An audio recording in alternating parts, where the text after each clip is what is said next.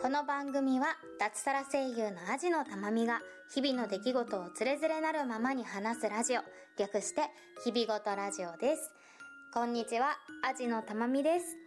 いろいろとご心配をおかけいたしましたがなんとか声が元に戻りました。ちょっとね完全に 100%120% 元に戻ったかというとちょっとまだ実は不安があったりとか出せない音があったりとかはするんですけれども日常生活には支障がないぐらいには戻りましたので今日こうやって久しぶりに収録をしています。えー、ツイッターの方ではねちゃんとお知らせしたんですけどツイッターを見てないポッドキャストだけ聞いている方には突然のお休みになってしまって先週はねご心配をおかけしてすみませんでした、えー、先々週ですね前回の放送の時にカスカスの声でねオープニングだけ撮ったと思うんですけどあの後ね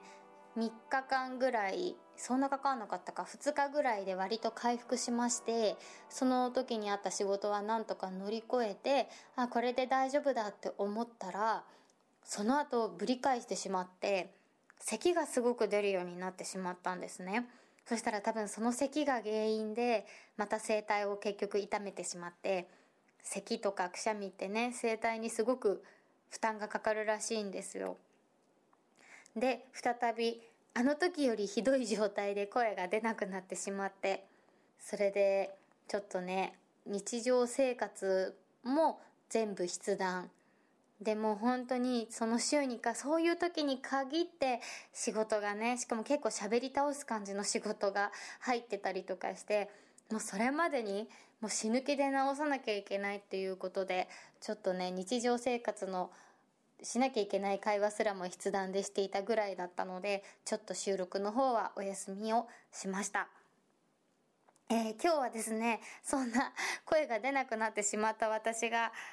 えー、どんな生活をしていたかっていうのとどんな生活を、えっと、声の出なかった私がどうやってそれを直すためにいろんなことをしたのかっていう話とあとそんな時に行く駆け込み寺的な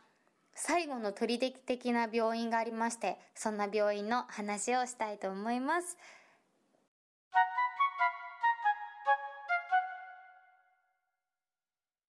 声が出なくなってから喋らなくてはいけない仕事への時間は3日 ?3 日間だったんですね。で本当はその間にも1件あったんですけど本当に奇跡的なことにそれがずれまして本当に良かったって感じなんですけどそれがね今週にずれましてなんとかね事なきを得まして。それで本当に喋らなければいけない仕事までに3日という時間がね与えられたわけです。でまずしたことそれがさっきもちょこっと話をしましたが駆け込み寺に行くことですね。私たちのような声を使う仕事をしている人たち、え役者だったりもちろん声優役者ナレーターミュージカルの方々もそうですね。あと歌手の方声楽家の方。えそんなね声を使った仕事をしている人たちが出なくなったり調子が悪くなった時に駆け込む病院がねとあるところにありましてもうそこはねもうみんな行ってます。みんなそこに調子悪くなったら行くみたいな本当に駆け込み寺的な病院なんですけどそこの先生はね本当に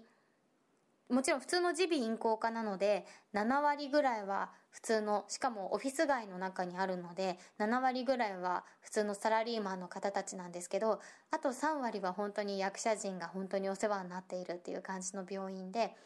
普通の耳鼻咽喉科なんですけど声声帯に対してのスペシャリストの先生がいるんですね。で初診票ってこう書くじゃないですかあそこに自分がどんな仕事をしているかとかあと声を出さなきゃいけないその仕事まではどれぐらい時間があるのかとかそういうのを書く欄があったりとかしてね。で先生もあの分かってるんですよ。分かってくれていてこの仕事だとどれぐらい声を使わなきゃいけないかっていうのももちろん分かってくれてるしああちょっと難しいねって言わないんですよ。えこの時間じゃ治んないよって言わないんですよ。なんとかして間に合わせてくれようとする先生なんですよ。今回私が行った時もいやいついつにこういう仕事があってそれまでに直さなきゃいけないんですっていうのをもうその声を出すことすら惜しかったので紙に書いて持ってったんですね。そしたら「うわギリギリだね」って言われたんですけど絶対間に合わせようねっていう風に言ってくれてもうそれだけで先生好きってなるんですけどっていうね本当にあの理解のあるそして男気のある先生がいましてその先生にお世話になっています。なんかね分かってるんですよねその先生も。声を出す出るか出ないかじゃなくて出すしかない仕事の人たちだっていうのを分かってくれているので、まあ、最悪注射打ってでも声を出してくれるっていう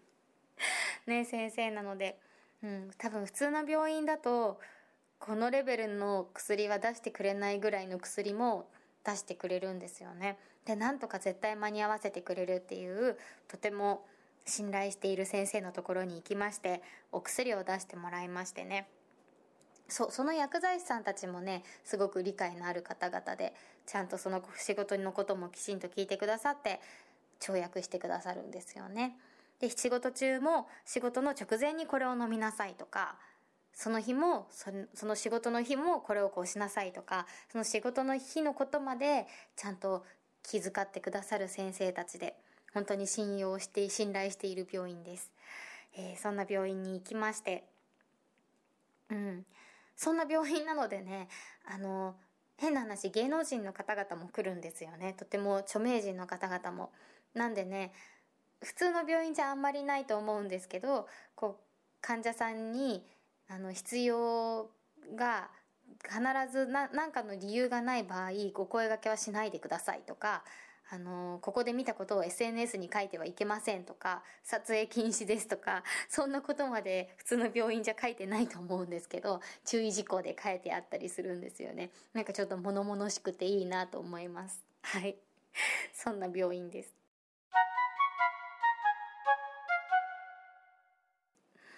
ねそこんな病院でお薬をもらいましてでえー、その3日間もう喉にいいと思われることは全部やりましたね。本当は効果がないのかもしれないんですけど効果があると思っていることは全部やりました。えー、実は私ですね何年前だ？7年前？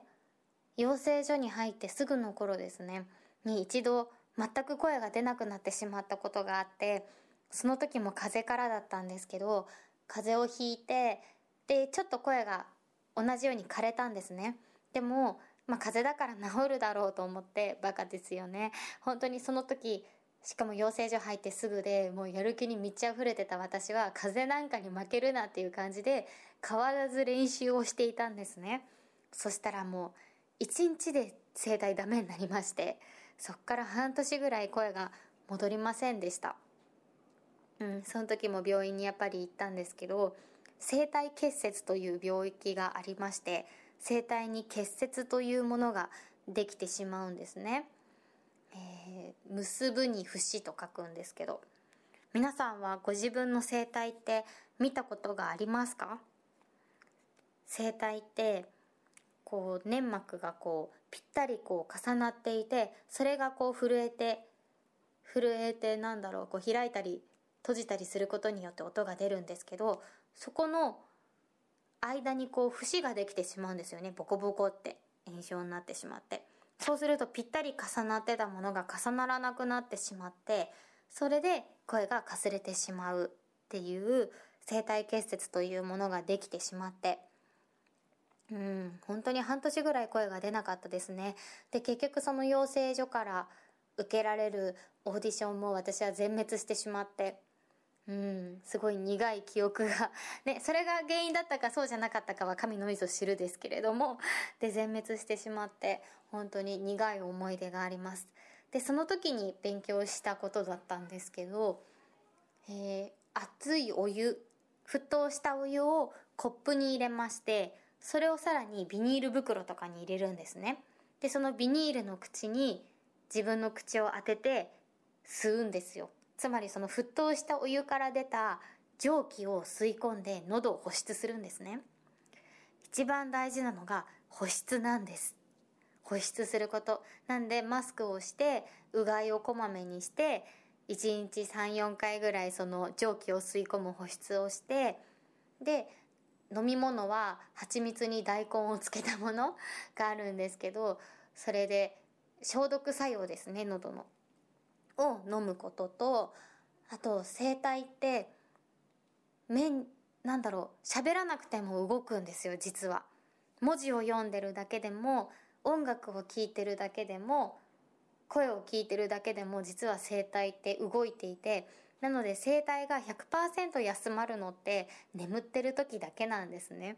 なんでも無理にでも一日中眠ってました。ちょっとでもちょっとでもね本当に回復しなきゃってことでもう一日中寝てたし本当は練習したかったし準備もしたかったんですけど仕事の。それもグッと来られてずっと寝ていましたね。で本当に必要な必要な会話は全部筆談。筆談でしたね。結構筆談生活も楽しかったですね。筆談するとなんか悪口言わなくなりますね。話なんかすごい無邪気になります。なんかうまく言えないんですけど。なんだろう。なんか自分の気持ちをこう筆談と自分の表情で伝えようとするからかわかんないんですけどすごい無邪気な子供みたいな感じに 筆談するとなるのでおすすめです。はい。そんな感じで3日間過ごしまして無事にねちょっと正直かすれて普段と全く一緒かっていうとそうはいかなかったんですけどなんとか仕事を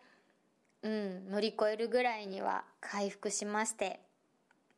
なんとか乗り越えられて今に至るといった感じです。普段から気をつけていてもねこればっかりはどうしようもないことじゃないですか。なんで本当にこれも一つの経験値だなと思ってきっとねあのあの時1年目の時にあそこで失敗していたから今回は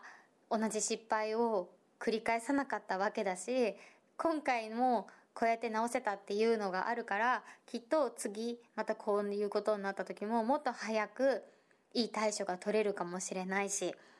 本当にこういうのって経験と積み重ねだなっていうのを思っています。皆さんもねあのもちろんこうやって声の仕事をしていない人でも声ってすごく大事で仕事でね使うものだと思うのでもし喉の風邪今とっても流行っているらしいのでこう声が出ないとかちょっと喉に違和感があるとかそういう方は是非参考にしてね回復していただければと思います。あそう。あと本当に都市伝説的で本当に効果があるのか分かりませんが唐揚げはいっぱい食べました。普段食べないぐらい1日1回は唐揚げ食べてました。あと豚骨ラーメンも食べましたね。2回ぐらい。本当に。あれは聞いたかは正直わからないです。はい。でも聞くっていう噂ですよ。はい。そんな感じで無事になんとか回復をしてきています。本当にご心配かけてすいませんでした。ツイッターでね今まで更新のね更新しましたって言ったツイートではつかないぐらいのいいねとかコメントがつきまして本当にね皆さんに心配していただいたんだなと思って嬉しい気持ちにもなりました。ありがとうございました。今後はねまた定期配信に戻しますのでこれからもどうぞよろしくお願いします。それでは今回もお付き合いありがとうございました。アジのたまみでした。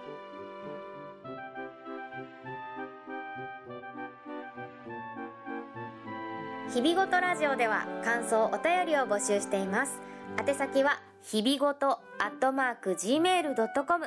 hibigoto アットマーク gmail.com またはブログのメールフォームからもどうぞ。ツイッターハッシュタグひらがな4文字で日々ごとでもお待ちしております。最後までお聞きいただきありがとうございました。